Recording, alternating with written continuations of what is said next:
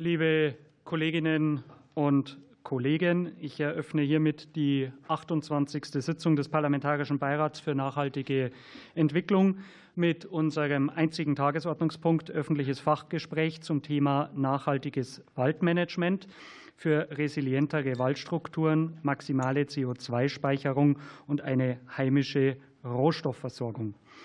Ich begrüße Sie alle ganz herzlich, alle Mitglieder des Ausschusses, des Beirates, ich bin schon der Zeit voraus, Sie merken es, nein, des Beirates, unsere Gäste und auch alle, die uns über das, den Parlamentskanal jetzt zusehen.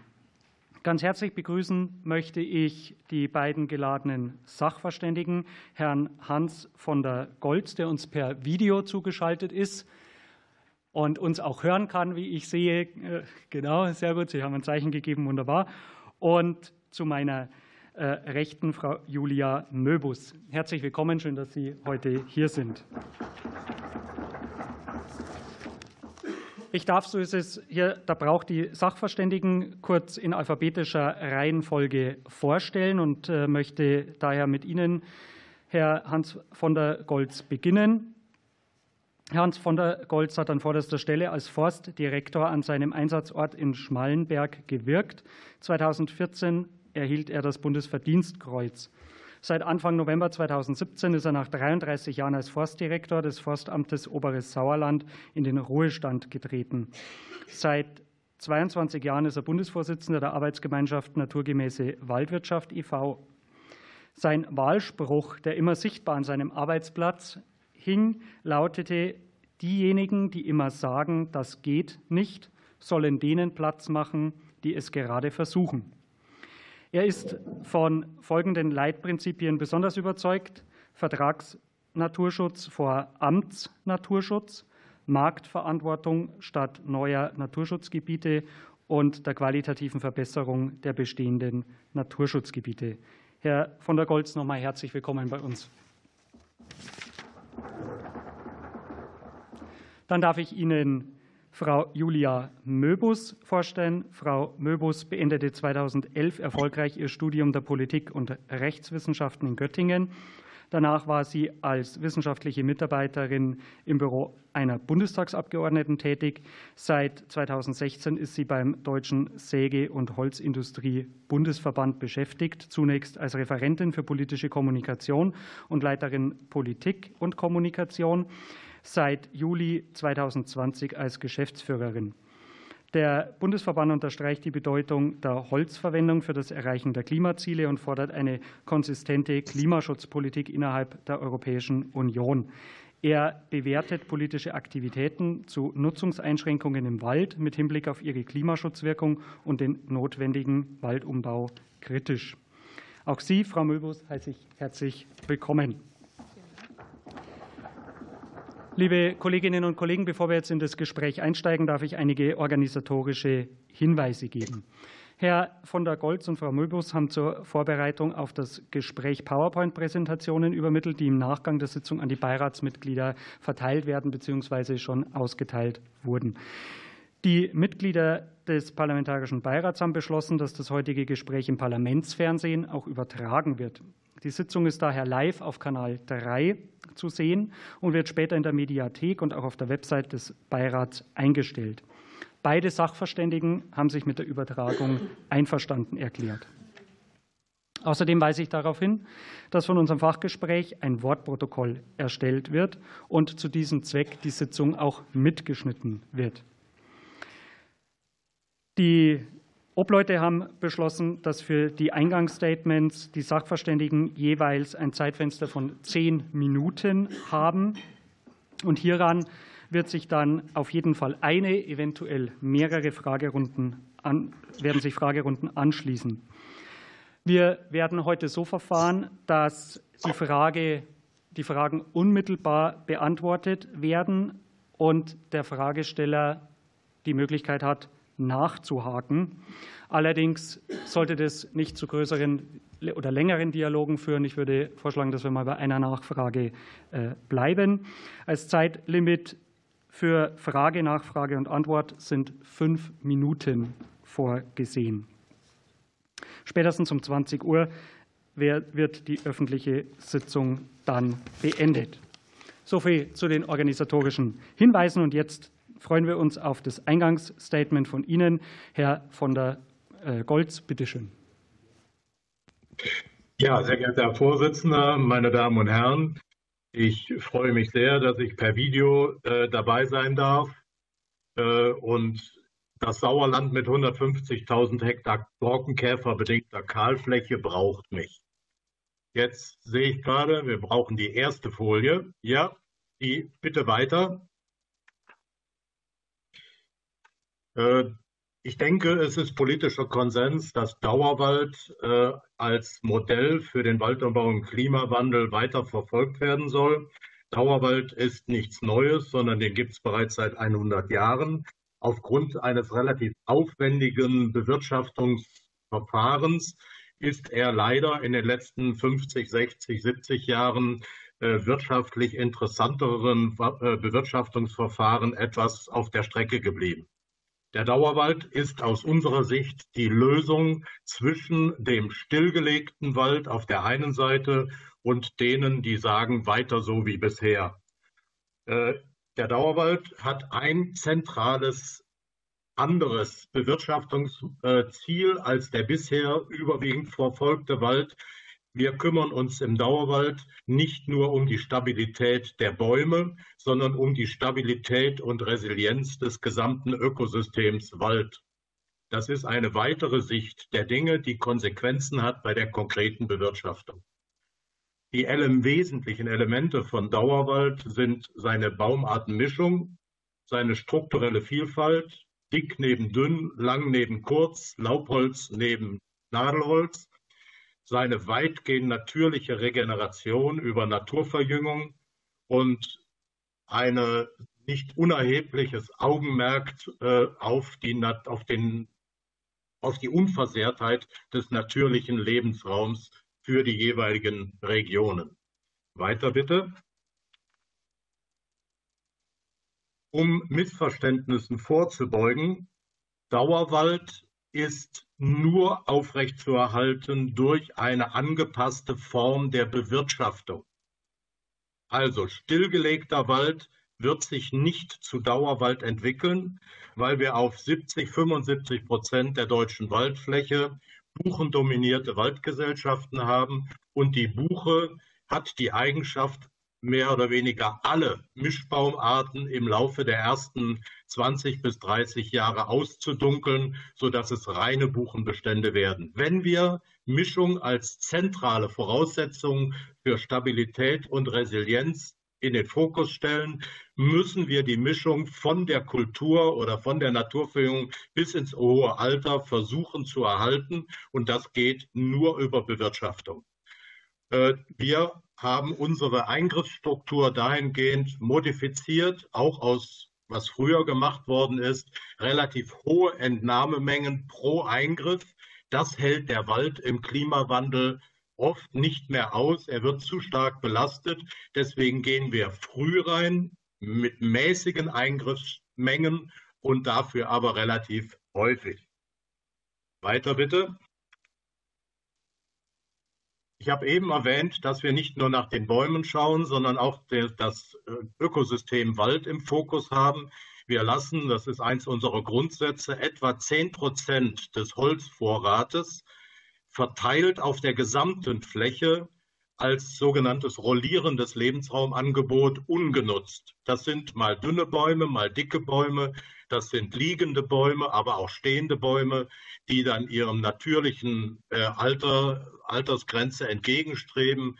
Also wir machen ein Lebensraumangebot für die an Tod- und Altholz lebenden Arten, nicht in punktuellen stillgelegten Flächen, sondern auf der gesamten Fläche, natürlich unter Inkaufnahme, dass die seltenen Arten nicht ein maximales äh, befriedigendes Lebensraumangebot vorfinden, aber Lebensräume erhalten.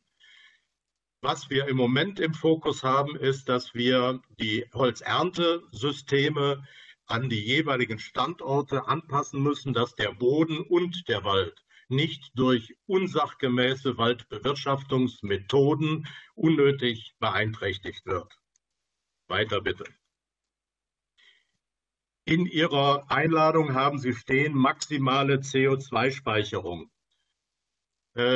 Ich sage ganz offen, wenn Sie maximale CO2-Speicherung anstreben, dann müssen Sie Douglasie, Abies grandis oder Pappelpflanzen mit hohen, Vorrat, hohen Zuwachsraten. Aber diese Baumarten schließen als Reinkultur ein nachhaltiges Waldmanagement aus. Deswegen würde ich mir wünschen, dass Sie von optimaler CO2-Speicherung sprechen statt von maximaler. Denn optimale CO2-Speicherung kann man mit Dauerwald verbinden. Wir haben im Dauerwald einen etwa 10 Prozent höheren Durchschnittsvorrat als im Altersklassenwald. Und der Zuwachs dürfte auch etwas höher sein als im Altersklassenwald nach Bundeswaldinventur sodass wir auch eine etwas höhere CO2-Speicherung mit Dauerwald erreichen werden. Weiter bitte. Zum Thema Holzversorgung. Wir werden, habe ich ja eben gesagt, 90, über 90 Prozent des Zuwachses auf den jeweiligen Standorten nutzen, um die Dauerwaldstrukturen erhalten zu können. Da wir aber von gemischten und strukturreichen Wäldern sprechen in Zukunft, wird das Holzangebot vielfältiger werden. Wir werden eben aus den gleichen Flächen Laub- und Nadelholz, dickes und dünnes Holz ernten. Wir werden insgesamt auf der deutschen Waldfläche wahrscheinlich mehr Laubholz bekommen als bisher. Die positive Konsequenz ist aber, dass wir im Dauerwald im Gegensatz zum Altersklassenwald bisher bis vor den Trockenperioden nur 7% Kalamitätsholz hatten, während wir im Altersklassenwald 24% Zurückzuführen war auf Borkenkäfer, Stürme und sonstige Witterungsunbilden. Was sein kann, ist, dass wir äh, im Laufe des Jahres aufgrund der Witterung den Holzeinschlag auch mal einstellen müssen, um Boden und Wald zu schonen sodass wir mit der Holzwirtschaft und den Unternehmern zusammen uns Gedanken machen müssen, wie die Holzversorgung dauerhaft kontinuierlich übers Jahr gesichert werden kann. Weiter bitte. Ein Punkt, der inzwischen, denke ich, auch im politischen Berlin angekommen ist. Wir haben ein sechsjähriges Projekt mit der Wissenschaft zusammen gemacht und das ein Ergebnis ist, dass 63 Prozent der auf den unterschiedlichen Standorten seltenen Baumarten durch insbesondere das Rehwild rausgefressen werden. Wenn das, das gilt im Prinzip für fast ganz Deutschland oder für die gesamte Waldfläche in Deutschland. Wenn das wirklich bekannt ist und auch akzeptiert wird, dass das so ist, können wir den angestrebten Mischwald mit den nicht angepassten Schalenwildbeständen vergessen. Denn wir sind auf diese seltenen Baumarten angewiesen. Ich sage mal die Eberesche, der Ahorn in der Fichte, die Eiche, die Elsbeere in der Buche und so weiter. Deswegen müssen wir sehen, dass wir bundesweit angepasste Wildbestände bekommen, damit der Wald in der Mischung sich entwickeln kann, natürlich oder gepflanzt, die wir brauchen, um dem Anspruch nach nachhaltiger Stabilität und Resilienz tatsächlich gerecht zu werden. Weiter bitte. Die Konsequenzen aus dem Gesagten wären, wir brauchen in der Fläche wieder mehr Indianer, sage ich mal. Menschen, die kompetent mit der Natur umgehen, die der Natur auf die Finger schauen können, um dann zu den entsprechend richtigen Ergebnissen zu kommen. Die Reviere, die Forstreviere sind in den letzten 30 Jahren von der Fläche her verdoppelt bis verdreifacht worden. Das führt zwangsläufig zu schematischen Eingriffen und das der Natur auf die Finger gucken ist schlichtweg nicht mehr möglich. Das muss sich ändern, wenn wir naturnah wirtschaften wollen. Wir brauchen weiterhin zielorientierte Rechtsvorschriften, angefangen von Bundeswaldgesetz über Bundesjagdgesetz, auch hin zu den Förderrichtlinien.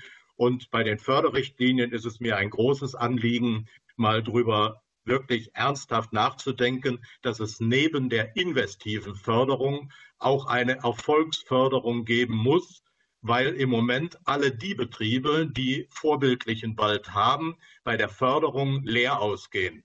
Sie haben das mit einer anderen Art der Bewirtschaftung gemacht, aber ohne großartige Investitionen. Und weil nur Investitionen gefördert werden, fallen die vorbildlichen Betriebe durchs Raster. Und dritte, der dritte Bereich ist, dass wir auf dem Weg von der Baum zur Ökosystemstabilität Entschuldigung, bundesweit ein Schulungsprogramm brauchen, weil die Forstwirtschaft, die Dauerwald anstrebt, schon in einigen Bereichen sich von der traditionellen Forstwirtschaft unterscheidet. Das heißt, die Menschen in der Fläche müssen wissen, was gemacht werden muss, damit wir Dauerwald erreichen. Ich danke Ihnen für Ihre Aufmerksamkeit und freue mich auf eine muntere Diskussion.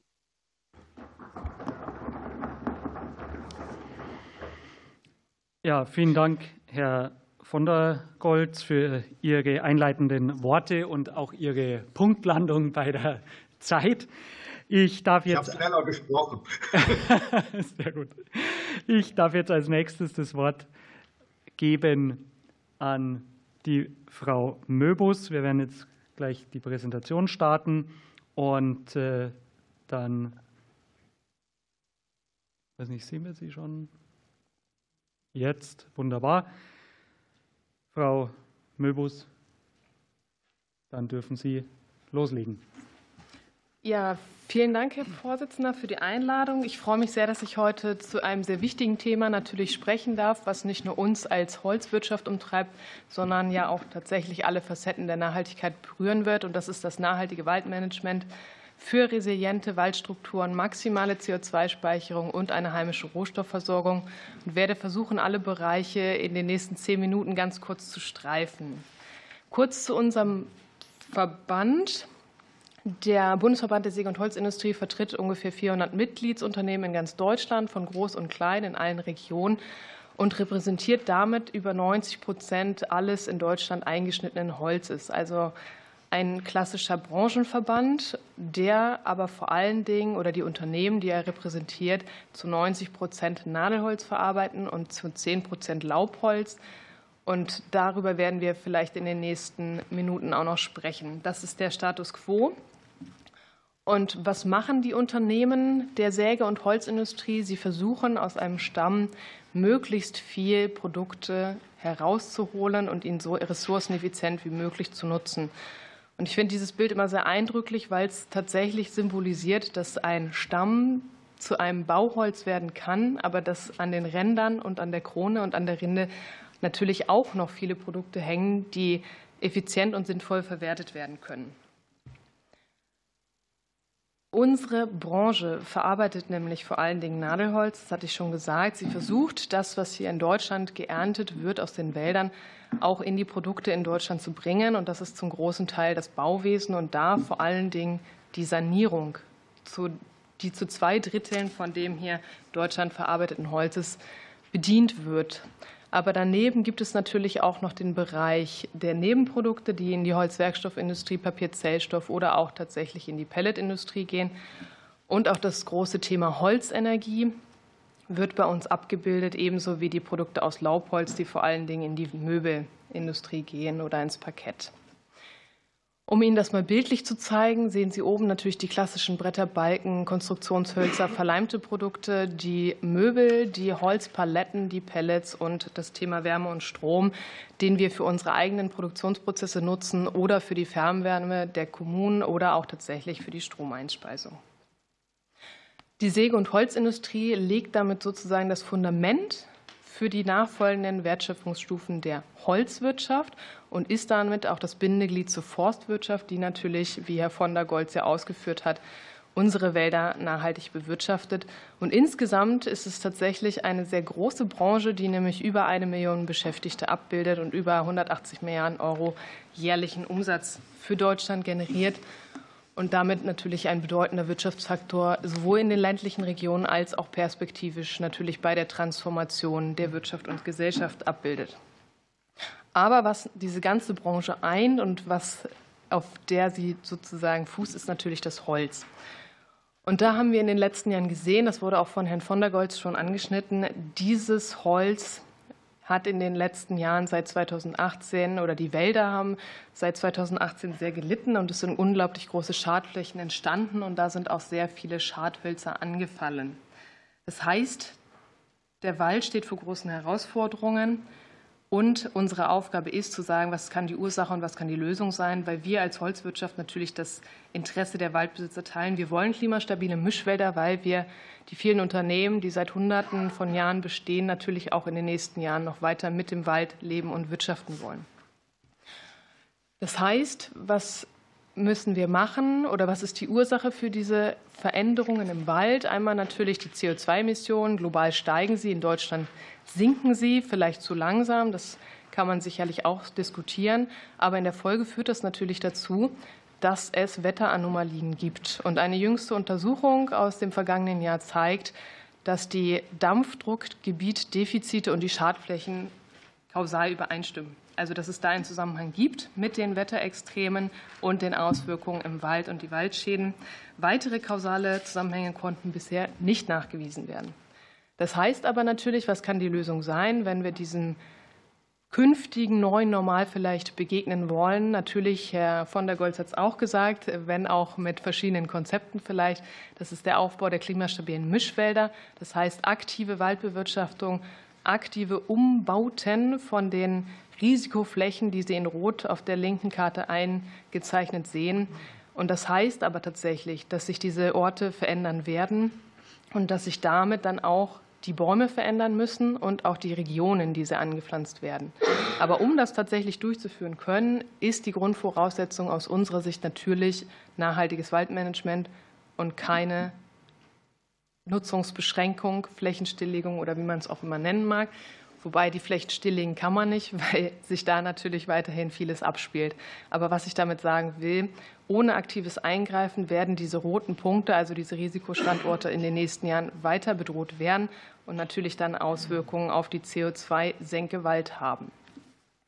Denn das ist auch eine zweite Lösung. Wir gehen ja davon aus, dass die CO2-Reduktion eines der wesentlichen Ziele ist. Und da besteht wahrscheinlich auch Konsens hier im Raum. Aber die Frage ist natürlich, wie kann man maximal CO2 speichern oder auch optimal CO2 speichern. Und wir sehen, dass der Waldspeicher in den letzten Jahren abgenommen hat und auch abnehmen wird aufgrund der Altersklassenstruktur. Ältere Bäume haben weniger Zuwachs, das heißt, sie binden weniger CO2 ein. Gleichzeitig steigt die Instabilität mit steigendem Alter. Das ist eine Gefahr, die wir auch in den Klimaschutzgesetzen einkalkulieren müssen. Auf der anderen Seite ist der Holzproduktespeicher stetig gewachsen. Das sehen Sie an den Grafiken der, wenn es langlebige Holzprodukte vor allem im Bauwesen sind, auch stabil ist und die ganze Lebensdauer dieser Gebäude überdauern kann. Das heißt, wir haben die Möglichkeit, mit der Verlängerung in den Holzprodukten auch die Speicherleistung und damit die CO2-Reduktion zu reduzieren. Aber was natürlich äh, jetzt meine Aufgabe ist, den Finger noch mal in die Wunde zu legen. Wir sehen die heimische Holzwirtschaft tatsächlich vor einer großen Herausforderung und die heißt die künftige Holzverfügbarkeit. Und ich habe da eine provokante Darstellung gewählt, soll aber symbolisieren, dass wir an dem Punkt der CO2-Speicherung unterschiedliche politische Initiativen haben. Einmal das Thema Holzproduktespeicher, auf der anderen Seite das Thema Waldspeicher und die Frage, wo lässt sich denn das CO2 möglichst hoch und möglichst verlässlich anlagern. Und die Initiativen, die da auf der Folie aufgetragen sind, zielen alle darauf ab, den Anteil des Waldspeichers zu erhöhen. Und die Folge sind natürlich, dass die Holzverwendung dadurch beeinträchtigt werden wird. Und im schlimmsten Falle, das hat der Wissenschaftliche Beirat für Waldpolitik ausgerechnet, tatsächlich mögliche Nutzungseinschränkungen von ungefähr der Hälfte des jährlichen Zuwachses in den deutschen Wäldern drohen könnten. Und das ist eine Herausforderung für die Holzwirtschaft, die natürlich mit dem Rohstoff Holz lebt und arbeitet und die sich ja auch in der Transformation schon befindet bei dem Übergang von den eher Nadelholz dominierten Wäldern in Richtung Laubholz. Und das Thema möchte ich auch gerne noch mal aufgreifen, weil jetzt natürlich die Zeit wäre, wo man Innovationen, Investitionen in die Laubholzverarbeitung und in die stoffliche Laubholzverarbeitung anstoßen müsste. Auf der einen Seite, auf der anderen Seite wird aber genau dieser Zukunftsbaum durch verschiedene Initiativen perspektivisch weniger verfügbar sein. Also da besteht eine Diskrepanz und ich würde mich sehr freuen, wenn wir darüber vielleicht noch diskutieren könnten. Aber ich möchte natürlich das hier auch nutzen, um ein ähm, Potenzial oder einen positiven Ausblick zu geben. Wir haben mit Holz ja tatsächlich die Chance, einen ganz großen Bereich anzugehen, nämlich den Gebäudebereich, der seitdem das Klimaschutzgesetz verabschiedet ist, leider es nicht geschafft hat, diese dort vorgegebenen Ziele einzuhalten. Und da bietet der Holzbau natürlich ganz große Potenziale. Und im Vergleich zum konventionellen Bau lassen sich dadurch bis zu 56 Prozent CO2-Emissionen einsparen. Bei der Frage, ob denn eigentlich genug Holz für den Holzbau da ist, habe ich Ihnen eine Relation aufgemalt, dass mit der derzeitigen Verarbeitung, die in den nächsten Jahren sich durchaus verändern wird, es möglich wäre, über 650.000 Wohngebäude und ein bisschen mehr Nichtwohngebäude zu errichten, also viel mehr als die geplanten Ziele der Bundesregierung und es natürlich darüber hinaus auch die Perspektive gibt, das in die Sanierung auszuweiten. Was wir dafür brauchen, sind die rechtlichen Grundlagen in den Bauordnungen. Wir brauchen Klarheit bei den Förderbedingungen. Es wäre ein sehr, sehr großes Ziel, eine Sanierungswelle anzustoßen und auch die Lebenszykluskosten von allen Baustoffen abbilden zu können, damit man dann eine entsprechende Vergleichbarkeit hat. Der Holzbau und die Holzverwendung bieten aber auch große Potenziale. Man denkt nur an die serielle modulare Fertigung. Das Parlamentsgebäude, das neue, ist ja auch ein Holzmodulbau. Wir sprechen da über Aufstockung, Nachverdichtung in urbanen Räumen, Hybridprodukte, Laubholz, Nadelholz, Design for Recycling und natürlich die Bioökonomie. Und damit möchte ich auch eigentlich schon schließen, meinen kurzen Vortrag mit dem Plädoyer, dass wenn wir nachhaltiges Waldmanagement wollen, dass da natürlich auch die langlebige Holzverwendung dazugehört, weil nur wenn wir es tatsächlich schaffen, die Wälder an die neuen Bedingungen anzupassen und stetig anzupassen und das Holz langlebig als CO2-Speicher zu verwenden, können wir auch gesunde Wälder der Zukunft schaffen. Vielen Dank.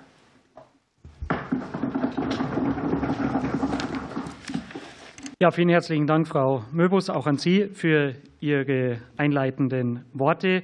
Ich darf jetzt die erste Fragerunde eröffnen. Ich darf die Fragesteller auch bitten, dass Sie die Fragen auch direkt adressieren. Ich habe hier schon eine Wortmeldung aus der CDU, CSU und dann bitte. Dann fange ich mal an. Ja, ähm, vielen Dank für beide Vorträge. Ich will auch ähm, gleich auch Fragen vielleicht an beide ähm, richten. Ähm, eine Vorbemerkung sei gestattet. Ich komme aus dem, aus dem Hochschwarzwald, vertrete den Wahlkreis Waldshut-Hochschwarzwald. Das ist schon neben dem Sauerland dann wahrscheinlich einer der hauptbetroffensten äh, Schadholzgebiete. Wir haben über 5000 Hektar äh, Schadholz allein im letzten Jahr gehabt. Äh, und deshalb die erste Frage an Sie, Herr von der Goltz. Mir begegnen jetzt, sage ich mal so im Durchschnitt, so zwischen 75 und 85-jährige Männer, die mir sagen, Jahrelang hat der Forsch BW uns gesagt, was wir zu tun haben. Und es war dann meistens äh, die Fichte und was wir halt heute alles haben. Und ähm, die haben jetzt in der Regel einen Totalausfall. Sie haben jetzt mir gerade, oder Sie haben gerade gesagt, die Douglasie ist äh, vielleicht dann auch nicht das richtige ähm, ähm, Ding. Ich bin kein, kein Forstfachmann, ich will es nur sagen. Woher wissen wir denn, was wir heute machen, was uns in 30 Jahren dann aus Nachhaltigkeitsgesichtspunkten, und wir sind hier der Nachhaltigkeitsbeirat, ähm, wirklich noch über die Wupper bringt, weil ich glaube, der Klimawandel wird ja gerade mit dem Blick auf die Wälder äh, noch stärker zuschlagen. Ich lebe in einer Region, wo der Forst sagt, ähm, der ist eigentlich verloren für den Holzanbau, also in den unteren Rheinebenen. Und deswegen komme ich jetzt zur nächsten Frage an Sie, Frau Möbus. Wir waren lange Zeit froh in der ganzen Situation, dass wir den Export ankurbeln konnten dass wir die kompletten Schadholzmengen nach China vercheppern konnten, muss man mal so sagen, wie es ist. Wir haben das nach Hamburg an den Hafen gebracht, da wurde da irgendwie Gas drauf gehauen und wir waren froh, dass es irgendjemand nimmt. Jetzt haben wir eine Situation, äh, der Holzpreis äh, ist ein anderer. Ähm, wenn wir sehr für Bauen mit Holz sind, und das bin ich, dass wir schon auch mit Preissituationen zu kämpfen haben, ähm, weil dem natürlich auch der Export noch entgegensteht. Und wie würden Sie diese Auswirkungen einfach äh, beurteilen? Weil äh, klar ist auch, wenn, der Schad, wenn das Schadholz mal weg ist, ähm, ist ja der Markt weltweit immer noch ein sehr großer. Und ich kenne auch viele Sägebetriebe äh, von Ihnen, Mitgliedsbetriebe bei mir im Wahlkreis, die dann im Zweifel halt auch lieber in den Export gehen wie in den heimischen Holzmarkt. Vielen Dank, Herr Kollege Schreiner. Bitte schön, Herr von der Goltz. Die erste Frage waren Sie. Ja, sehr geehrter Herr Schreiner, ich freue mich, dass sich jemand aus meiner Heimat gemeldet hat. Ähm, also im Schwarzwald haben wir ja nur in relativ umfangreichem Ausmaß äh, Plenterwälder, vor allen Dingen im Privatwald, mit Fichte, Tanne, Fichte, Tanne, Buche. Und die stehen im Moment stabiler da als die Fichtenreinbestände. Wir haben natürlich das Problem, dass wir bei der Fichte tatsächlich mit Käfer und auch bei der Tanne durchaus schon mit Käfer zu tun haben. Aber unser Konzept richtet sich ausdrücklich darauf, gruppenweise, kleinflächenweise geeignete, standortgerechte Baumarten zu mischen. Also eine Gruppe Fichte neben einer Gruppe Buche, neben einer Gruppe Tanne, vielleicht noch neben einer Gruppe Douglasie. Und wenn eine Baumart Schaden nimmt, bleibt erfahrungsgemäß der Wald erhalten, weil die anderen Baumarten eben nicht den Bach runtergehen. Und das ist der eigentlich ein Wesensmerkmal des Schwarzwälder Plenderwaldes, dass wir dort zwei bis drei Baumarten haben und der Wald erhalten bleibt. Das hat Lothar auch gezeigt. Äh, bei Lothar waren die alten Bäume weg, der Sturm vor 30 Jahren aber darunter war die Naturverjüngung aus zwei, drei verschiedenen Baumarten. Und das ist eigentlich unser Ziel für die Resilienz der Wälder, dass wir immer Baumarten da haben, die irgendein Schadereignis besser überstehen als ihre Kollegen und der Wald in seiner Substanz erhalten bleibt. Und eine Hoffnung, dass wir das mit den heimischen Baumarten schaffen, ist das Ergebnis der Wissenschaft, dass in der Naturverjüngung im Durchschnitt etwa fünf Prozent der naturverjüngten Bäumchen genetisch besser an die Hitze- und Trockenheitsstresssituation angepasst ist als äh, ihre Eltern. Und mit diesen fünf Prozent müssen wir versuchen, weiter zu wirtschaften und fremdländische Baumarten einzubringen, ist für mich kein Problem. Sie dürfen nur nicht dominant werden. Also Fichte geht weg, und jetzt mache ich stattdessen Douglasie auf großer Fläche. Die Mischung ist der Schlüssel zum Erfolg. Vielen Dank. Frau Möbus, Sie haben jetzt äh, die Chance, in 15 Sekunden zu antworten. Nein, Sie kriegen noch ein bisschen Zeit drauf, bitte. Oh, Entschuldigung. Ja, kein Problem. Also das Thema Schadholz ist natürlich wesentlich und deswegen würde ich das vielleicht mal an Anfang stellen. Wir werden in den nächsten Jahren sicherlich noch viel mehr Schadholz sehen, wenn wir es nämlich nicht schaffen, den Waldumbau entscheidend voranzubringen. Das heißt, wir müssen uns Konzepte überlegen, um dieses Holz hier lagern zu können, schnell aus dem Wald holen zu können, damit wir es hier noch verarbeiten können. Die Kapazitäten der Säge- und Holzindustrie sind begrenzt. Das äh, ist auch ein Fakt einfach. Deswegen wäre es natürlich unser Votum, dass wir bei diesem Thema Krisenreaktion, Stichwort Forstschädenausgleichsgesetz, wurde in der letzten Legislaturperiode versucht anzugehen, dass wir das auch dieses Mal wirklich schaffen können, dass wir beim Thema Transportgenehmigung weiterkommen, damit wir es schaffen, dass dieser Export, den Sie ja beschrieben haben, nicht in dem Maß stattfinden muss, weil wenn das Holz weg ist, haben Sie ja auch gesagt, dauert es Jahrzehnte, bis da vielleicht wieder etwas wächst. Und das ist natürlich für uns als heimische Holzwirtschaft eine sehr unglückliche Situation, weil, und das ist jetzt der zweite Teil der Frage, wir auch mit der Exportorientierung vieler Mitgliedsunternehmen gerne den deutschen Markt weiter stärken wollen, weil wir hier Potenziale sehen, weil wir den Holzbau ausbauen wollen, weil viele Produkte wie die ganzen Brettsperrhölzer, Brettschichthölzer für den deutschen Markt entwickelt wurden. Die meisten anderen Länder, ich nehme jetzt nur mal die USA, bauen komplett anders, nicht in Massivholzbauweise, sondern eher in einfachen Holzkonstruktionen. Und natürlich haben die Unternehmen, die hier viel investiert haben, um diese neuen Produktionen aufzubauen, auch das Interesse, dass sie das in Deutschland verwenden können und deswegen auch den Exportanteil weiter runterfahren. Aber es hängt natürlich auch an der Konjunktur. Immer. Das ist auch kein Geheimnis. Momentan ist der Baumarkt und der Bausektor vielmehr hierzulande deutlich eingebrochen. Das Holz fällt aber natürlich weiterhin an und deswegen müssen die Verarbeitungskapazitäten und der Export auch wieder ausgedehnt werden. Aber das grundsätzliche Ziel ist, dass wir so viel Holz aus unseren Wäldern hier auch in Deutschland verarbeiten und verwenden wollen. Vielen Dank. Wie vereinbart bestünde jetzt die Möglichkeit für eine Nachfrage, wird nicht gewünscht. Dann habe ich mir aufgeschrieben als nächstes die SPD. Ich habe jetzt nur nicht gesehen, wer sich gemeldet hatte. Frau Kollegin Hagelkiel, bitte. Ja, danke schön. Äh, für uns ein sehr wichtiges Thema. Ich komme aus dem größten zusammenhängenden Waldgebiet Mitteleuropas, äh, dem Bayerischen Wald. Und für uns natürlich auch in der Region ein großes Thema. Und meine erste Frage geht an Sie hier von der Glotz. Äh, Sie sagen jetzt bestimmte Entnahmen nur. Ist das jetzt, was wir entnehmen, zu viel Ihrer Meinung nach oder was? Das habe ich eben jetzt nicht genau erkannt weil bei uns ist natürlich die Holzwirtschaft ein ganz wichtiger Faktor auch. Und bei uns habe ich aber immer so vernommen, dass eher Zuwachs ist. Wir haben natürlich auch geschützte Wälder, wir haben den Nationalpark, wo eben nichts entnommen wird, aber wir haben natürlich auch diesen, nach wie vor diesen Zuwachs. Und gerade in meiner Region ist natürlich auch ein großes Thema, weil viele auch mit Holz natürlich heizen. Und weil viel Energie auch erzeugt wird bei uns mit Holz, das ist ja vorhin auch schön erklärt worden, dass das eben nicht das, die Stämme sind, sondern dass das hauptsächlich dann die Abfallprodukte sind, die eben hier verwendet sind oder verwendet werden und was ja auch Sinn macht. Also von daher auch meine Frage, sind Sie der Meinung, dass wir zu viel entnehmen oder nur wollen Sie, dass wir weiterhin mehr entnehmen, weil wir ja sehr viel Fichtenwälder haben und, und trotz und diesen Umbau eben, der bei uns ja auch schon beginnt, dass man eben hier auf andere Laubbaumarten auch setzt.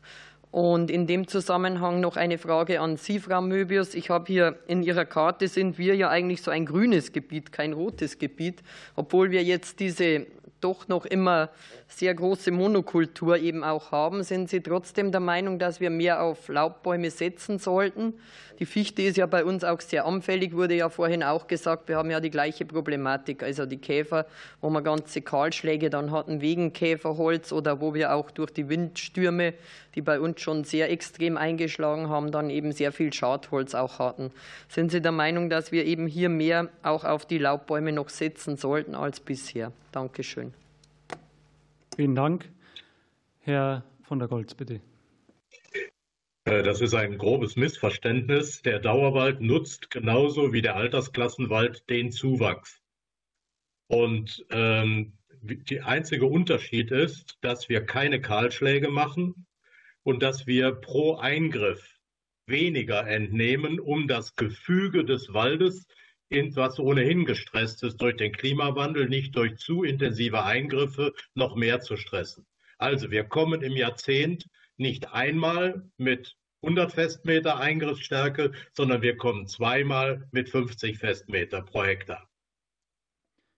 Herzlichen Dank. Frau Möbus, bitte. Entschuldigung.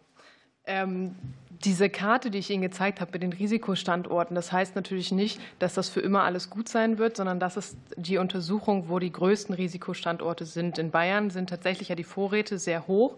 Und das hatte ich ja vorhin gesagt, je höher die Vorräte, desto größer die Gefahr der Instabilität. Allerdings ist es ja bisher so gewesen, dass wir diesen mitteldeutschen Schadgürtel hatten. Das heißt aber tatsächlich, wenn man auf das auf die Risikominimierung setzen wollen würde, müsste man natürlich auch da versuchen, klimastabile Mischwälder, also auch mehr Laubbäume einzubringen, um diese Diversifizierung zu schaffen. Das ist aber natürlich, also ich ähm, würde sagen, Herr von der Goltz kann das auch bestätigen oder wir alle, das ist keine Garantie für die nächsten Jahrzehnte. Aber bisher wurden ja alle Forschungen dahingehend ähm, gleichlautend festgestellt, dass damit, wenn man von diesen Reinbeständen wegkommt, das Risiko zumindest runtergefahren werden kann. Also da das Plädoyer tatsächlich auch in den Umbau zu gehen, mit der mit dem Wunsch natürlich verbunden, dass wir dann auch für diese Bäume Verwendungsmöglichkeiten schaffen, um dann tatsächlich auch die Holzwirtschaft zu begleiten, wenn sie sich vom Nadelholz teilweise aufs Laubholz umstellen muss und will. Vielen Dank, Frau Möbus. Sie haben jetzt die Möglichkeit, Frage geltende Nachfrage zu stellen. Nicht? Vielen Dank. Dann erteile ich das Wort der Kollegin Ganserer für Bündnis 90 Die Grünen, bitte. Ja, danke, Herr Vorsitzender. Meine erste Frage richtet sich an den Herrn von der Goltz.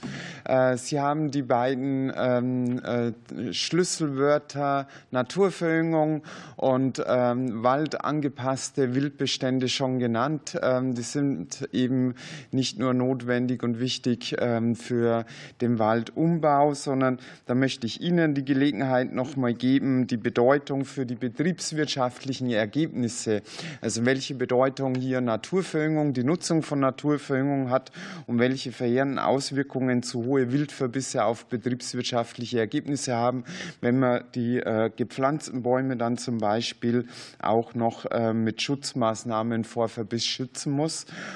Und ähm, die zweite Frage wäre an die Frau Möbus.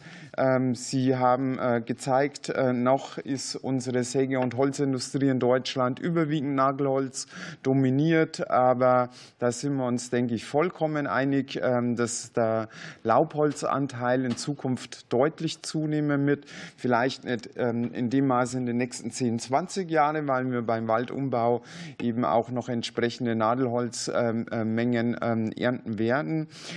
Und äh, Sie haben auch schon angedeutet, dass da die Industrie bereits in einem Transformationsprozess ist, aber in dem, äh, vor allem im Hinblick auf Rohstoffverfügbarkeit und die Nachfrage wird zunehmen und zwar rasant und zwar in allen Bereichen, nicht nur im Bauen. Ähm, wäre es nicht eben auch notwendig, ähm, dass äh, auch von der Politik ähm, das äh, Thema Kaskadennutzung und Aufbau von Kaskadennutzungsstrukturen jetzt entsprechend unterstützt und vorangetrieben werden? Vielen Dank, Frau Kollegin. Herr von der Goltz, bitte. Ja, sehr geehrte Frau Ganserer, über Naturverjüngung habe ich ja eben schon eine kleine Chance über die genetische Anpassung erwähnt. Die Naturverjüngung ist grundsätzlich äh, deutlich stabiler gegenüber Witterungsschwankungen als die gepflanzten Bäume. Und äh, deswegen setzen wir auf Naturverjüngung. Und egal, ob es jetzt Naturverjüngung oder gepflanzte Bäume sind, nicht nicht habitatangepasste Wildbestände selektieren immer die seltenen Baumarten raus. Und es gibt betriebswirtschaftliche Untersuchungen, zum Beispiel von der TU München, dass die Rentabilität von Forstbetrieben auf ein Viertel sinkt, wenn nicht habitatangepasste Wildbestände große Schutzmaßnahmen, sei es Einzelschutz äh, von seltenen Baumarten oder die Zäunung und damit Wegfall von Lebensräumen oder Entzug von Lebensräumen für Wild, aber auch für Waldbesucher mit sich bringen. Und diese Investitionen in den Wald zum Schutz von der Mischung, die wir haben wollen, ist letztlich das K.O.-Kriterium für schwarze Zahlen. Vielen Dank. Frau Möbus, bitte.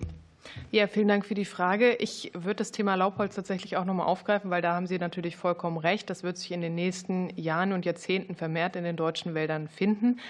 Und auch da kann ich Ihnen natürlich zustimmen. Wir müssen es schaffen, und es wäre auch schön, wenn die Politik das unterstützt, das Thema Kaskade, vor allen Dingen auch im Laubholz, voranzubringen. Weil wir haben im Nadelholz einen Anteil der stofflichen Nutzung, der liegt bei ungefähr 80 Prozent oder zwischen 70 und 80. Beim Laubholz ist es genau umgedreht. Da reden wir dann über einen stofflich nutzbaren Anteil von ungefähr 30 Prozent. Und das ist natürlich nicht das Ziel, wo wir hinkommen wollen. Also gerade wenn man die CO2-Bindung in langlebigen Holzprodukten oder die Bioökonomie anstrebt, dann ist es natürlich nicht wünschenswert, dass von einem Laubbaum, der ja auch sehr, sehr lange gewachsen ist, nur 30 Prozent langlebig verwendet werden. Aber deswegen würde ich das noch mal zum Anlass nehmen, zu sagen, wenn wir diese Kaskade umsetzen wollen, und es gibt ja auch einige Unternehmen im Laubholzbereich, die ja schon innovative Produkte herstellen, auch für den Baubereich. Das dauert sehr lange. Also das dauert ungefähr zehn Jahre, kostet sehr viel Geld und Kapazitäten. Und die Grundvoraussetzung, damit sich diese Unternehmen auf den Weg machen in dieser Übergangsphase, also wir reden ja über eine zeitliche Komponente, in 50 Jahren haben wir so viel Laubholz, da wird dieses Thema dann auch sich ausgleichen. Aber in dieser Übergangsphase vom Nadelholz zum Laubholz brauchen wir für die Unternehmen eine verlässliche Grundlage, damit sie auch tatsächlich diesen Weg gehen und Innovation anstoßen können. Und das würde ich noch mal mit dem Appell verbinden. Wir haben es letztes Jahr gesehen, viele Unternehmen konnten nicht produzieren, weil sie tatsächlich kein Holz hatten. Das war Tatsache und das ist natürlich ein fatales Signal für die Zukunft, wo wir ja unbedingt das Laubholz brauchen werden. Und das Wort Kaskade ist wichtig. Das ist auch als Prinzip weiterhin fortzuführen. Es wäre uns aber tatsächlich ein Anliegen, dass man es nicht schwarz-weiß betrachtet, stofflich gut, energetisch schlecht, sondern dass man da auch eine gewisse Grauzone lässt, weil wir natürlich die Holzenergie in vielen Bereichen auch für unsere Prozesse nutzen. Deren Anteil sollte sich aber tatsächlich auf Restabfallstoffe oder so gering wie möglich halten. Vielen Dank für Ihre Antwort. Frau Kollegin, Sie haben die Möglichkeit zur Nachfrage. Die Wertschöpfung äh, in der Säge- und Holzindustrie ähm, zu erhöhen, indem wir die stoffliche Nutzung erhöhen, ist noch keine Kaskadennutzung. Eine Kaskadennutzung bedeutet, dass wir Holz erst einmal für hochwertige Produkte, zum Beispiel Bauholz, einsetzen und dass wir dann Wirtschaftskreisläufe aufbauen, dass am Ende der Nutzungszeit des Bauholzes des Gebäudes aus diesem Rohstoff Holz noch mal weitere minderwertigere Produkte ähm, produziert werden und erst in den dritten oder vierten Wirtschaftskreislauf der Rohstoff, der Energieträger energetisch genutzt. Und das, glaube ich, brauchen wir ganz dringend, um eben auch die Anforderungen der Bioökonomie mit dem verfügbaren Biomassepotenzial, das wir auf dieser Erde haben, auch auszukommen. Und das meine ich mit Kaskadennutzung. Und ähm, also ich sehe da die große Notwendigkeit und ich würde mir wünschen, wenn wir da weiter in den Dialog ähm, äh, einsteigen, um diese Kaskadennutzung auch aufzubauen. Vielen Dank. Wollen Sie dazu was sagen, Frau Mabus? Ja, gerne. Also das war von mir tatsächlich auch verkürzt dargestellt. Natürlich soll es die Nutzungskreisläufe geben. Also ich hatte vorhin dieses Stichwort Design for Recycling erwähnt. Das ist das Ziel. Das wird sich aber bestenfalls mit so viel Holz wie möglich realisieren lassen, aber nicht ausschließlich. Also das war mein Plädoyer. Die Holzenergie wird eine Rolle weiterhin spielen, aber sie soll die Rolle oder ihren Beitrag so weit wie möglich nach unten regulieren können, weil das ist auch kein Geheimnis. Wir haben begrenzte Flächen und da natürlich auch eine begrenzte Ressource. Sie wächst nach, aber sie ist natürlich limitiert. Und wenn wir es schaffen, so viele Kreisläufe wie möglich zu fahren, ist es sicherlich in unserem Sinne. Aber man muss da natürlich darauf achten, wenn man die Rahmenbedingungen stellen möchte, und da ist ja die Biomassestrategie auch das Stichwort, was jetzt angegangen werden soll, dass man auch die Wechselwirkung der verschiedenen Produkte natürlich beachtet. Also dass man nicht, wie es so schön heißt, das Kind mit dem Bade ausschüttet und sagt, wir möchten jetzt nur noch diesen einen Zweig. Stofflich ist er breit gefächert und der soll ja auch vor allen Dingen in der Priorität stehen, weiter voranbringen, aber das andere sollte weiterhin möglich sein, muss jetzt natürlich nicht äh, gefördert oder an Priorität einstehen. Also darum ging es mir, dieses Stichwort Kaskade in seinem Kreislaufgedanken zu sehen. Und natürlich würde ich mich freuen, wenn wir dazu im Dialog bleiben mit allen. Ja, vielen herzlichen Dank. Da, Herr Kollege Gründer für die FDP, bitte. Ähm, ja, äh, ich habe eine Frage an, an Sie, Frau Möwus. Und zwar, Sie haben ja in Ihrem Vortrag darauf hingewiesen, dass äh, durch verschiedene gesetzliche Initiativen die Holzmenge äh, insgesamt reduziert werden soll oder weniger zur Verfügung steht. Ähm, gleichzeitig soll aber ja mehr Holz wie jetzt im Holzbau ähm, verwendet werden. Da die Frage, wie passt das zusammen? Ist das nicht irgendwie ein Widerspruch? Und ja, was bedeutet das möglicherweise auch für die heimische Holzwirtschaft? Frau Möbus, bitte. Ja, vielen Dank für die Frage. Ähm, Sie haben da jetzt ja so ein bisschen die Gretchenfrage ähm, aufgegriffen, die ich ja auch in meinem Vortrag ein bisschen benannt habe. Wir haben natürlich unterschiedliche Interessen, unterschiedliche Ziele. Also wir haben ja ganz viele Krisen. Wir haben die Klimakrise, die Artenkrise, die Energiekrise, die Transformation, die vor uns steht. Und alles soll natürlich ganz schnell passieren und aber auch gleichzeitig auf der gleichen Fläche. Und da ist natürlich ähm, für unsere Branche eine gewisse Widersprüchlichkeit in manchen politischen Initiativen, weil sie nämlich natürlich in gegensätzliche Richtungen abzielen. Und das macht es so schwierig, sich für die nächsten Jahre darauf verlässlich einzustellen. Also das hatte ich ja mehrfach erwähnt, dass das ja eine Grundvoraussetzung ist. Wir können den Klimawandel oder die Wetterextreme nicht vorhersehen und ihre Auswirkungen auf den Wald. Aber was wir uns natürlich wünschen, dass wir von der Politik zumindest eine gewisse Vorhersehbarkeit und Stabilität bekommen. Was heißt das für unsere Holzwirtschaft? Einmal natürlich das Stichwort, äh, was schon angesprochen wurde, Kaskadennutzung, Ressourceneffizienz, also aus dem, was zur Verfügung steht, natürlich Kreisläufe, innovative und recyclingfähige Produkte herauszuholen. Aber ich hatte ja vorhin die Zahlen auch auf der Folie aufgeschrieben und das haben ja die Kollegen vom Wissenschaftlichen Beirat für Waldpolitik und auch nochmal das Thünen-Institut untersucht, welche Auswirkungen die möglichen Nutzungseinschränkungen auf die Produktion von Holzprodukten haben könnten. Und die sind tatsächlich ja sehr drastisch. Also da sprechen wir ja über 50 Prozent, die dann nicht mehr in Deutschland produziert werden könnten, im schlechtesten Fall. Und da hoffen wir natürlich nicht, dass es dazu kommt. Aber da ist das Thema Verlagerungseffekte natürlich mit impliziert. Es lässt sich einiges aus anderen Ländern vielleicht ausgleichen. Das wäre aber natürlich nicht unser Wunsch und das wäre auch für unsere Branche natürlich, ähm, sage ich mal, die schlechteste Alternative, weil, und das ist mir auch noch mal wichtig zu betonen, die Holzwirtschaft ist ja schon seit vielen Jahren und Jahrzehnten in Deutschland ansässig. Sie möchte sich transformieren, sie möchte auch in den nächsten Jahren natürlich weiter dabei sein. Und wir reden jetzt ja auch in verschiedenen Kreisen auch über das Thema Schlüsselindustrien, also die Industrien, die positive Wertschöpfungseffekte in anderen Branchen aussenden können. Und da sehen wir natürlich die Holzwirtschaft auch ganz vorn mit dabei, weil sie ja in den Baubereich, in die Bioökonomie und alles andere diese Signale setzen kann. Und deswegen würden wir dafür plädieren, die Holzverwendung, die Holzverarbeitung, das Waldmanagement in Deutschland zu behalten, weil dann ansonsten natürlich die heimische Holzwirtschaft und ihre Wettbewerbsfähigkeit da geschwächt würden. Vielen Dank, Herr Kollege. Sie haben die Möglichkeit zur Nachfrage, bitte. Ähm, ja, äh, Sie haben sie selber gerade kurz angesprochen, Frau Möbus, den internationalen Vergleich ähm, und haben ja vorhin auch schon mal kurz Ihre Branche so ein bisschen skizziert. Ähm, mich würde interessieren, wie denn so die deutsche Forst- und Holzwirtschaft eben im, im weltweiten Vergleich äh, vielleicht einzuordnen ist. Frau Möbus, bitte. Ja, vielen Dank.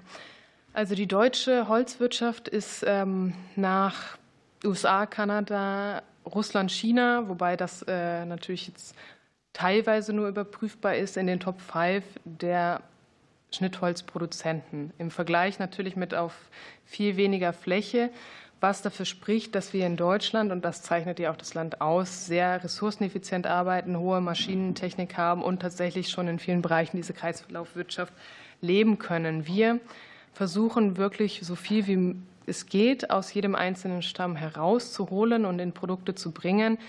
Wir haben unsere eigenen Kraftwerke, die die Wärme und den Strom für die Produktion aus den Reststoffen erzeugen, um natürlich möglichst unabhängig zu sein aber um auch Vorbild zu sein. Also wir versuchen, möglichst geringe CO2-Emissionen bei unserer Produktion zu erzeugen. Wir versuchen alles Holz, was anfällt, zu verwerten. Und es gibt auch bei uns in der Industrie viele Kraftwerke, die dann Altholz zukaufen, um dann entsprechend wirklich am Ende der Nutzungskaskade das zu erwähnen. Aber um Ihre Frage noch mal zu beantworten, die deutsche Holzwirtschaft ist ähm, weltweit tatsächlich spitze und wir haben hier auch jedes Jahr zahlreiche Delegationen, die sich informieren wollen, wie zum Beispiel die verleimten Produkte, wie der Holzmodulbau angegangen wird, weil sie das in ihre eigenen Länder übertragen wollen. Vielen Dank. Nun erteile ich das Wort dem Kollegen Dr. Kraft für die AfD. Bitte. Ja, vielen Dank. Danke auch für die schönen Vorträge. Ähm, äh, kurze Vorbemerkung und Frage an beide. In der letzten Legislatur hatten wir hier im Beirat der, die damalige Präsidentin des Bundesamtes für Naturschutz, äh, die Frau Professor Jessel. Die hat klipp und klar gesagt, dass für den Umbau des Waldes sie nicht empfiehlt, auch nur irgendeine äh, externe Art nach Deutschland anzusiedeln, dass dieser Umbau komplett möglich ist, dort mit allein heimischen, derzeit heimischen Arten, ähm, die wir jetzt bereits hier haben. Und die Frage wäre dann, wie Sie zu dieser Äußerung von der damaligen Chefin des äh, BFN stehen. Dann für den Herrn von der Goltz noch eine Frage. Äh, Sie haben ja gesagt, das von Ihnen vorgeschlagene Waldmodell ist widerstandsfähig, resilient, wie man heutzutage sagt. Gleichzeitig haben Sie gesagt, und ich bin jetzt ein bisschen provokant, ähm, dass man diesen widerstandsfähigen Wald davor schützen muss, zu einem reinen Buchenwald zu verkommen, weil sich diese widerstandsfähigen Arten gegen die Buche nicht mal durchsetzen können. Jetzt bin ich provokant, ja, wie widerstandsfähig ist er denn dann, wenn Sie sich nicht mal gegen die Buchenmonopolisierung durchsetzen können? Und für die Frau Möbus noch eine Frage zu Ihrem Diagramm hier auf dieser Seite, dieses hier. Mhm. Dieser starke Rückgang der Aufnahmekapazität innerhalb von nur drei Jahren um 27 Prozent hatten Sie mit einer Alterung des Waldes und der Holzbestände ähm, begründet. Nehme ich nicht so ganz ab, sondern dermaßen massive äh, Veränderung innerhalb von nur drei Jahren beim, Wachs, beim äh, durchschnittlichen Wachstum von 70 bis 100 Jahren von, von einem Baum. Ähm, da muss es andere Gründe geben. Haben Sie andere Gründe dafür? Das würde mich interessieren. Vielen Dank. Wir starten diesmal mit Frau Möbus, bitte. Ja, vielen Dank. Dann ähm, sage ich mal zum Waldumbau mit heimischen Baumarten. Das ist für uns kein Dogma. Also für uns sind die heimischen Baumarten gut, aber sie sind nicht ausschließlich notwendig. Das heißt, wir sind natürlich auch offen für andere Arten. Zum Thema CO2-Bindung vom Wald, da haben Sie recht. Da sind natürlich, finden sich auch die Schadereignisse wieder. Also das ist ganz klar.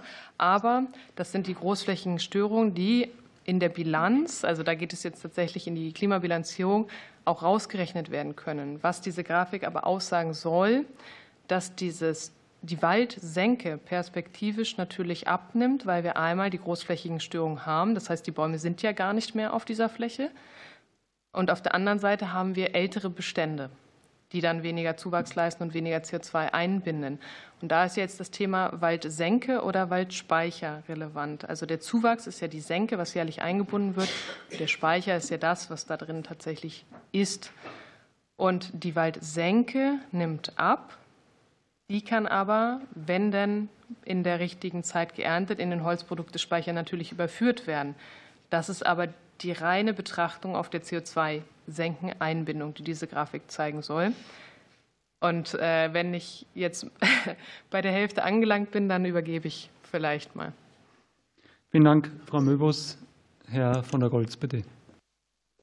Zu Frau Dr. Jessel. Ähm, das ist natürlich reine Philosophie des Naturschutzes auf fremdländische Baumarten verzichten wollen. Es gibt in Deutschland Grenzstandorte, wo die Trockenheit äh, dazu führt, dass wir im Bereich von Steppenvegetation angelangt sind. Und wir propagieren die heimischen Baumarten über Naturverjüngung. Wenn das in Grenzbereiche geht, versuchen wir heimische Baumarten aus Gegenden zu importieren, äh, zum Beispiel Osteuropa, die schon seit mehreren hundert Jahren an das Klima angepasst sind, also Buche aus Rumänien, Weißtanne aus Bulgarien, äh, bleiben also bei heimischen Baumarten. Und nur wenn das nicht mehr funktioniert, dann können wir und sollten wir uns über fremdländische Baumarten, die vor der Eiszeit hier nicht waren, äh, ausweichen. Das ist unsere Philosophie. Zu der Buchendominanz diesen Streit führen wir zurzeit sehr intensiv mit dem Naturschutz. Der Naturschutz, ich mache das ein bisschen pauschal, sagt, ähm, der Natur ins Handwerk fuschen wollen wir nicht, deswegen lassen wir die Buche wachsen, auch unter der Erkenntnis, dass die Eiche, der Ahorn und andere Baumarten im Laufe der Zeit dann verschwinden. Das ist die Alternative dazu. Wir pflegen in der Buche und schaffen für die Eiche und den Ahorn und die Elsbeere das Licht, damit sie als Mischbaumarten bestehen bleiben, erhalten bleiben. Und das ist einfach jetzt ein, eine Auseinandersetzung zwischen den verschiedenen Lagern und der wissenschaftliche Beirat, mehrfach erwähnt und auch andere, messen der Mischung die zentrale Bedeutung, was die Resilienz des Waldes anbelangt, zu. Und die Mischung ist nur zu erhalten, wenn ich eingreife, wenn ich pflege. Die natürliche Entwicklung führt auf dem größten Teil der deutschen Waldfläche zu homogenen Wäldern. Ohne nennenswerte Mischung für zwei bis 300 Jahre, bis dann die natürliche Zerfallsphase dieser Wälder wieder kommt und wir dann zurück im, Urla im Urwald sind. Nur ob wir uns diese zwei bis 300 Jahre leisten können und wollen, da habe ich meine Zweifel. Vielen herzlichen Dank. Herr Dr. Kraft, Sie haben die Möglichkeit zur Nachfrage. Bitte. Ja, dann noch eine Nachfrage an die Frau Möbers, bitte, mit der Erklärung. Wenn ich jetzt, die, Sie haben die Schadensereignisse angesprochen, das macht dann auch Sinn mit der Grafik. Wenn ich jetzt aber natürlich äh, sage, ich habe ein massives Schadenereignis, ähm, die ähm, auf einem Hektar, die Absorptionsfähigkeit äh, von CO2 auf dem Hektar ist dahin. Ähm, wie lange dauert es denn dann, bis ich mit Neupflanzungen also mit äh, bewusster Wiederaufforstung, in den, in den Bereich komme, dass dieser Hektar dann wieder eine signifikante ähm, Bildung eben von Holz hat und wieder aufweist und auf diese Art und Weise natürlich dann wieder CO2 absorbiert. Und wann würde ich das in dieser Grafik möglicherweise wieder sehen? Frau Möbus, bitteschön.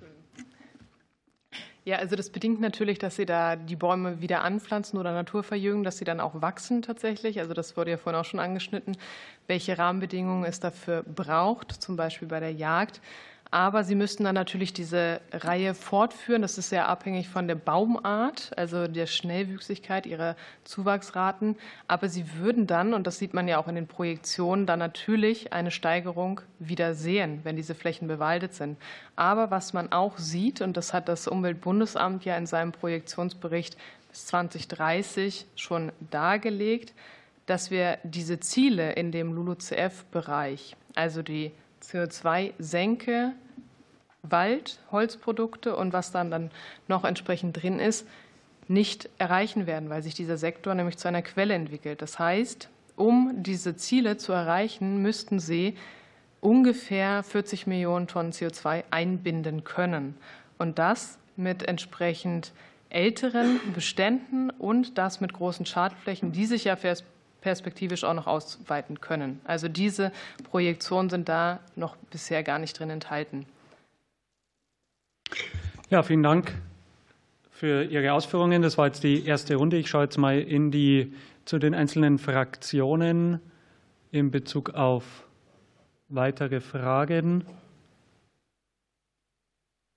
Ich habe von der, bei der SPD eine Wortmeldung, ansonsten keine. Bitte schön, Frau Kollegin. Ja, wunderbar. Dankeschön. Also vielen Dank für die Ausführungen. Und äh, genau, ich würde jetzt gerne an Herrn von der Goltz die Frage stellen. Sie haben am Anfang äh, provokant gesagt, Sie fallen durchs Raster mit Ihrem Dauerwaldprinzip. Wir haben ja jetzt als Bundesregierung das klimaangepasste Waldmanagement verabschiedet.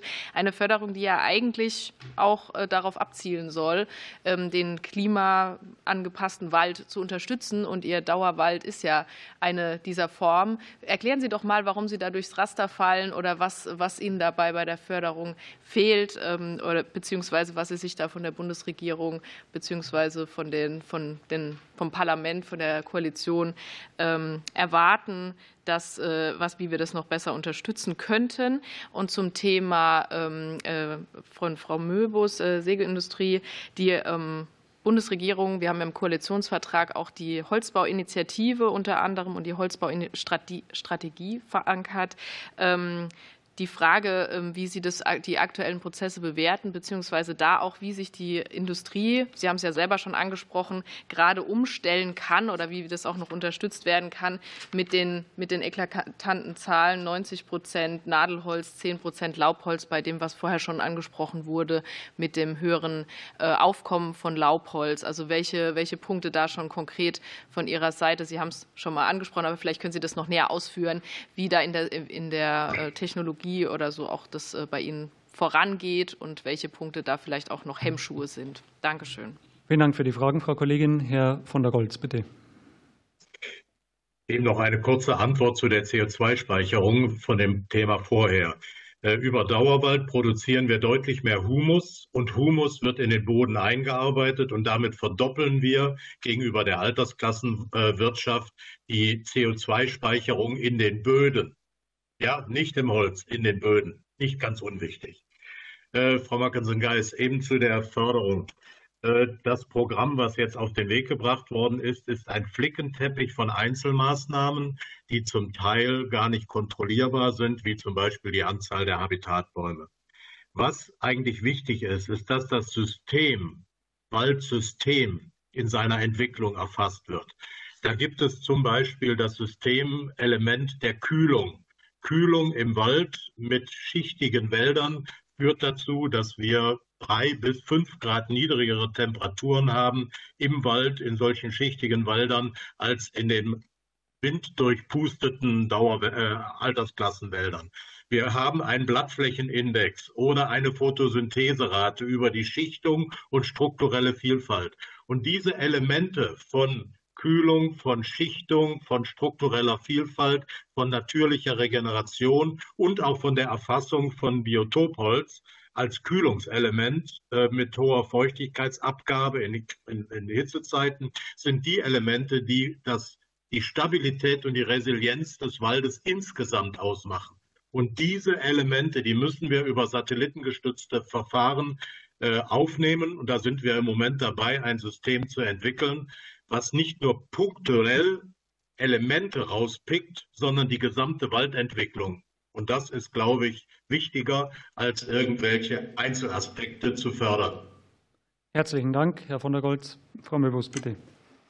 Ja, vielen Dank. Sie haben ja die Holzbauinitiative angesprochen. Das ist für uns natürlich ein ganz wichtiges Ziel und wir hoffen ja auch deswegen, dass sie dieses Jahr umgesetzt werden wird und bauen da im wahrsten Sinne des Wortes auch ganz stark drauf, weil das wäre natürlich das Ziel und auch gleichzeitig der Anreiz, mehr Holz stofflich zu nutzen. Also ganz klar, das wird in den nächsten Jahren vor allen Dingen Nadelholz sein, aufgrund seiner Eigenschaften, aufgrund seiner Verfügbarkeit und das wurde ja vorhin auch schon angesprochen, der Waldumbau schreitet ja voran. Das heißt, diese Bestände werden umgebaut und da wird in den nächsten Jahren ja viel Nadelholz auch anfallen. Und deswegen ist es ja so wichtig, dass wir in Deutschland auch vielleicht diese Vorbildfunktion, nicht nur Holzbauinitiative, Anreize für Private, vor allen Dingen bestenfalls in der Sanierung aufzusetzen, sondern auch der Staat Vorbildfunktion einnehmen kann wie das auszustalten wird, das äh, natürlich Ihnen. Aber was wichtig ist, dass wir für das Laubholz tatsächlich auch eine Perspektive schaffen in der Bioökonomie in allen Bereichen.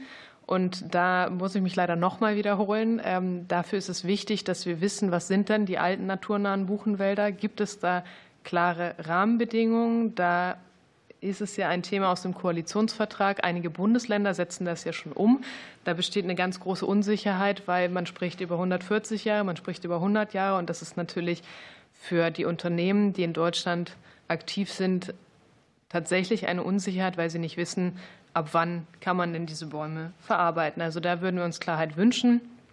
Und natürlich würden wir uns auch wünschen, dass beispielsweise im Gebäudeenergiegesetz tatsächlich eine Lebenszyklusbetrachtung stattfindet, um zu sehen, wie denn die Gebäude auch wirklich bilanziert werden. Also nicht nur die Nutzungsphase, sondern auch die Herstellungsphase, weil das Holz natürlich in vielen Bereichen weitaus emissionsärmer hergestellt wird und auch noch CO2 speichern kann. Für die Bioökonomie ähm, würde ich mir auch noch äh, relativ viel wünschen. Also es wäre natürlich schön, wenn auch ähm, die Produkte aus Laubholz, die es ja mal in Deutschland gab, auch wieder in Deutschland Einzug halten können, die nämlich äh, vor allen Dingen durch die fossilbasierten Produkte in den letzten Jahren ersetzt werden. Ist aber ähm, auch eine Frage, wie man dann auch die Produktion entwickeln kann. Was wir uns aber auf jeden Fall wünschen, dass auch unsere Branche bei diesem Wandel begleitet wird und ihren Beitrag auch weiterhin leisten kann. Und da muss ich auch noch mal das Thema Rohstoffverfügbarkeit ansprechen. Also das ist Grundlage, mit dem alles steht und fällt. Und da wünschen wir uns tatsächlich auch eine Perspektive, damit wir wissen, was auf uns zukommen kann. Vielen Dank. Frau Kollegin Markensen-Geist, Sie haben signalisiert, Sie wollen eine kurze Nachfrage stellen, bitte. Ähm, eher ein Kommentar, wenn Sie gestatten. Ähm, also ich verstehe die Punkte ähm, äh, von beiden Seiten. Ich möchte nur noch mal darauf hinweisen, jetzt auch gerade mit Blick auf das Förderprogramm, dass es natürlich trotzdem ein Paradigmenwechsel ist. Sie haben es gerade schon so ein bisschen anklingen lassen, dass ja eigentlich die Länder dafür zuständig sind, für die Wälder und dass wir jetzt uns da einbringen von Bundesseite, zeigt die Dramatik. Und das finde ich in der Betrachtung bei aller Kritik dann vielleicht auch doch noch mal wichtig, Herr von der Goltz, dass wir da schon eigentlich äh, auf einem ganz guten Weg sind und ähm, die Ökosystemleistungen in den Blick genommen haben und das schon eine, ein wichtiger Schritt war, um auch den Walderhalt und die Nutzbarkeit des Waldes sicherzustellen. Ja, vielen herzlichen Dank. Ich sehe, wir haben keine weitere Wortmeldung mehr. Dann möchte ich mich bei Ihnen beiden ganz herzlich bedanken, Frau Möbus, Herr von der Goltz. Wir werden dieses Thema auch weiterhin begleiten, konstruktiv begleiten und uns dem Thema auch intensiv widmen. Ich sage ein herzliches Dankeschön für Ihr Kommen, für Ihre Zeit und darf hiermit die Sitzung schließen und Ihnen allen noch einen schönen Abend wünschen. Herzlichen Dank.